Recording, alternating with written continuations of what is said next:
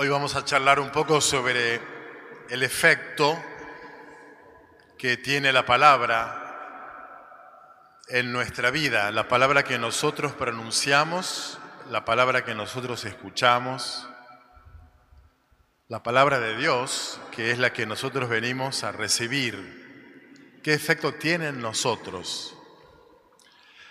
Escuchamos recién cómo Jesús recorría todas las sinagogas de la región de Galilea, predicando la palabra de Dios, enseñando, y era alabado por su enseñanza. Pero en este pasaje que escuchamos cuando él llega a Nazaret, a, su pueblo, entrando en la sinagoga, le presentan el libro eh, de la palabra de Dios y elige Jesús un pasaje del profeta Isaías, una profecía mesiánica, el anuncio de la llegada de un Mesías que iba a inaugurar un tiempo de liberación, de paz, de consuelo, de alivio, de sanación, de perdón. Y después de leerlo, se sienta y dice, esta palabra que acaban de oír se ha cumplido hoy. ¿Por qué esa palabra se cumple hoy? Porque Él está dispuesto a cumplirla. Él se pone el traje de Mesías, que no es un traje de superhéroe victorioso.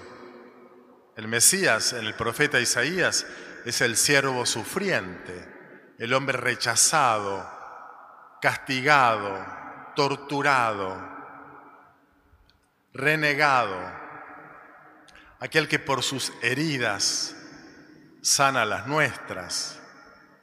Es el siervo sufriente hay que ponerse el traje del Mesías sufriente. Pero para que se cumpla la palabra, Él, Jesús, la cumple. Y entonces la palabra de Dios no es declaraciones abstractas de alguna divinidad, sino que es una palabra que tiende a cumplirse, a provocar algo. Y Jesús elige este texto porque seguramente habiéndolo meditado, le ha provocado a él la certeza de que es él el que tiene que cumplir esa profecía.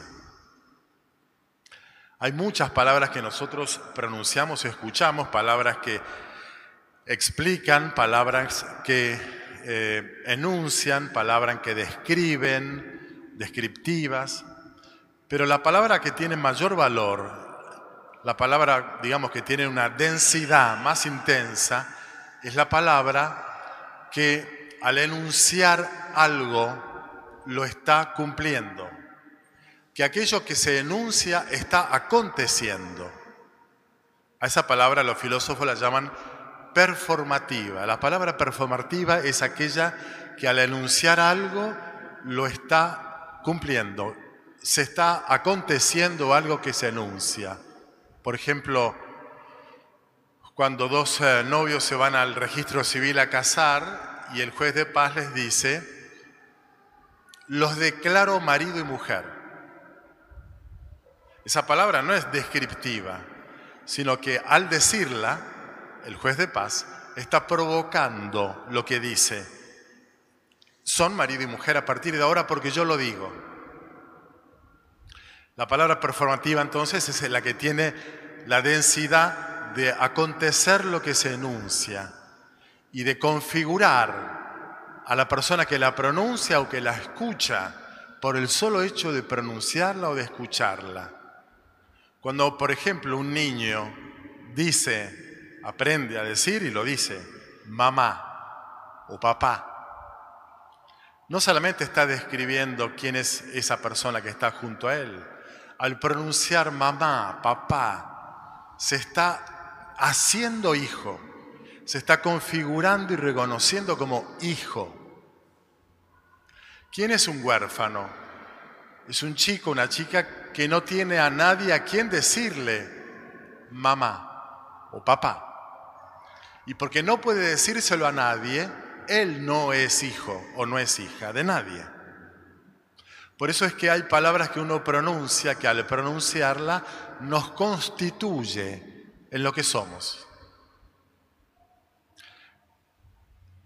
El valor más intenso de la palabra entonces es el que provoca algo en mí cuando la escucho o cuando la pronuncio.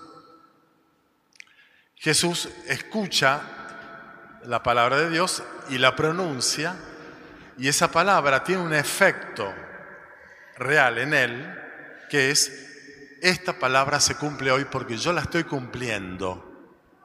Ayer a la noche celebré un casamiento, dos novios estaban exactamente en este lugar, eligieron el famoso texto de los casamientos, la primera carta a los Corintios, que termina diciendo, el amor no pasará jamás. Y está muy lindo que lo diga San Pablo, pero claramente la novia vino a este lugar para escuchar a su novio. Mi amor por ti no pasará jamás. Por supuesto que el novio se lo dijo. Yo te recibo a ti como esposa para toda la vida. Y al pronunciar esas palabras, la está haciendo esposa a ella, se está haciendo esposo él. Él, el novio, en su tiempo, por supuesto la novia, al pronunciar a su modo, a su propio modo, la palabra escuchada, la están haciendo cumplir. Y entonces el efecto que provoca la palabra escuchada es que yo estoy dispuesto a vivirla de tal modo que me constituye a mí esa palabra. Sería lindo que nos preguntáramos nosotros qué palabra escuchada o pronunciada por mí modificó mi vida para siempre. Qué palabra, al poder pronunciarla, al poder escucharla, me cambió la vida. Por supuesto que habrá palabras muy únicas que me cambiaron la vida para siempre, como dije, y otras que la modificaron en algo importante, aunque no sea para toda la vida. Lo cierto es que esas palabras son palabras muy intensas, porque van configurándonos. Y entonces, cuando un hombre casado, una mujer casada le dicen a su cónyuge, te amo, esa palabra no es descriptiva, es una palabra performativa porque está aconteciendo lo que se dice. Yo estoy aquí para vos. Y entonces pronunciar esas palabras en un sentido tan intenso significa una transformación personal. Cuando un hombre o una mujer le dicen a su amiga, a su amigo, contá conmigo. Y a la semana siguiente el amigo viene y le pide un favor grande o le pide un préstamo, un dinero. Bueno, ese es el momento donde la palabra contá conmigo está llamada a cumplirse. Y si la cumplo, soy un amigo con el cual mi amigo puede contar. Siempre me pregunto qué efecto tiene en nosotros las palabras que pronunciamos o que escuchamos, pero sobre todo, qué efecto tiene en nosotros la palabra de Dios que venimos a escuchar los domingos. ¿Quién soy yo hoy por haber escuchado tantas veces la palabra de Dios? Y seguramente todos, cada uno de ustedes tendrá su propia respuesta. Lo cierto es que al escuchar la palabra, la prueba de que la escucho en el sentido no auditivo, sino que la acojo en mi corazón, es si esa palabra que tiene valor performativo, causativo, provoca algo, si esa palabra provocó algo en mí. Y me doy cuenta si provocó algo en mí porque la estoy viviendo y me estoy constituyendo yo como sacerdote, pastor, para ustedes, ustedes, esposo, esposa, padres, madres y así.